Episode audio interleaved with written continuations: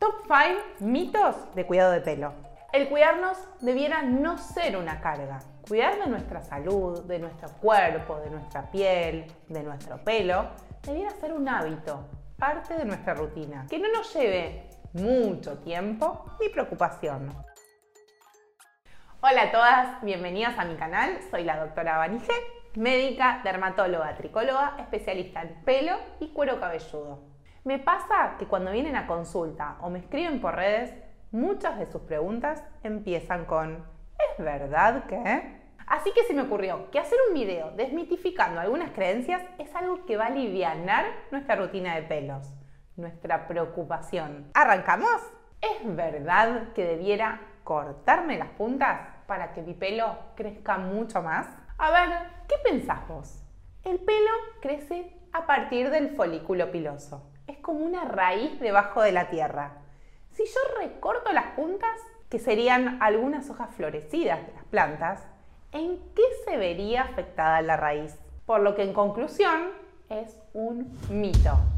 Sí debiera hacerlo para que se vea más prolijo, como cuando saco esas malezas de entre las plantas, pero no para estimular crecimiento. ¿Es verdad que usar shampoo a diario es perjudicial? Te propongo este desafío. Salí a la calle, anda a trabajar, hace deportes, viví el día. Vas a transpirar, ensuciarte, tu piel va a estar en recambio. Estamos en contacto con contaminación del aire. ¿Qué pasaría si al llegar a tu casa no lavas tus manos? Y si las lavas con agua solamente, seguimos con el puaj. Hay un chicle que se llamaba puaj. A mí me encantaba porque era ácido. Ah, sí. El Es muy noventoso. No importa. Y si las lavas con un jabón que no sea amigable para tu piel, claramente las vas a irritar. Si en lugar de pensar en manos, pensamos en cuero cabelludo, que es real que no lo vemos por lo general, también es piel. Esa acumulación, suciedad, también existe. Hay que lavarlo al menos una vez al día si es graso y por lo menos día por medio si es normal a seco. Si es graso, te recomiendo intercalar shampoo más sebo regulador y en caso de normal a seco, un shampoo fuerte una vez a la semana o cada 10 días. Por lo que es un mito, el lavado con shampoo no es perjudicial, siempre y cuando utilicemos el correcto. ¿Es verdad que el uso del correcto shampoo va a estimular el crecimiento de mi pelo? Cuando consultan por caída aumentada de pelo o alopecia, una de mis preguntas es, ¿qué tratamiento ya realizaste?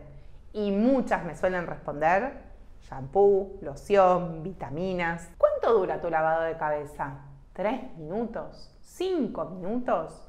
Mucho más no puede durar, ni para el cuidado de la piel, ni para el cuidado del agua. ¿Cuánto puede absorber la piel cabelluda un activo si su contacto no pasa los tres minutos? Debiera estar varias horas para poder absorberse o tener una formulación que no se enjuague. Ningún shampoo estimula crecimiento. Puede limpiar, mantener equilibrio de cuero cabelludo, no irritar, no dañar a la fibra capilar con sus activos, potenciar tratamientos, pero nunca hacer que el pelo crezca.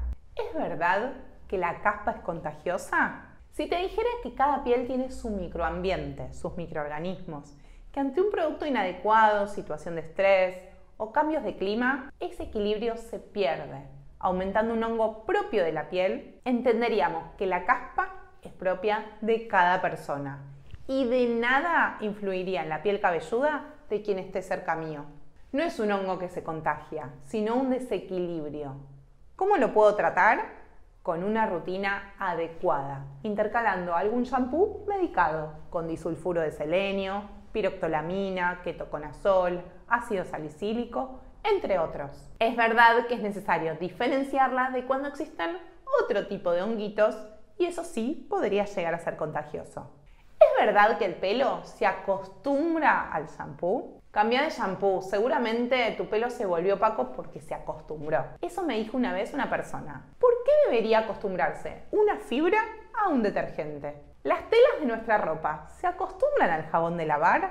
Es verdad que nuestro pelo, aunque sea una fibra muerta, es parte de nuestro cuerpo. Está conectado mediante el folículo piloso. Pero hoy te voy a dar la respuesta a por qué se puede volver opaco o no estar lindo como el comienzo del uso del shampoo. Una opción es que tenga que ver el momento en el que estamos nosotras, desde el hormonal, el momento del mes como de la vida. No me canso de decir, somos dinámicas. Cíclicas también. Lo que ayer me gustaba, hoy ya no. Lo que ayer me dejaba el pelo lindo, hoy puede que no me guste. Y otra opción que puede ser muy frecuente es el build-up o acumulación de productos. El uso de productos de styling, shampoos sin sulfatos pueden generar que se acumulen y necesitan ser eliminados de formas más intensivas una vez a la semana, por lo que no se acostumbra, se acumula. Ah, y me olvidaba, algo que me preguntan siempre. ¿Es verdad que el pelo seco necesita ser hidratado? El pelo tiene su nivel de hidratación. Ante el uso de planchas, decoloraciones, alisados, permanentes, lo que perdemos es estructura del cabello, protección, aceites, proteínas. Lo que deberíamos buscar es reconstruir, incorporar material a la fibra. No vamos a tener a la fibra original, previa al daño, pero vamos a poder reestructurar gran parte, logrando que se vea mejor. Y si el problema son solamente las puntas, la solución es cortarlas. Espero que todos estos datos te ayuden a eliminar creencias y sumar certezas. No te olvides de darle like al video, suscribirte a mi canal y recomendarlo. Nos vemos en el próximo video. Chao, chao.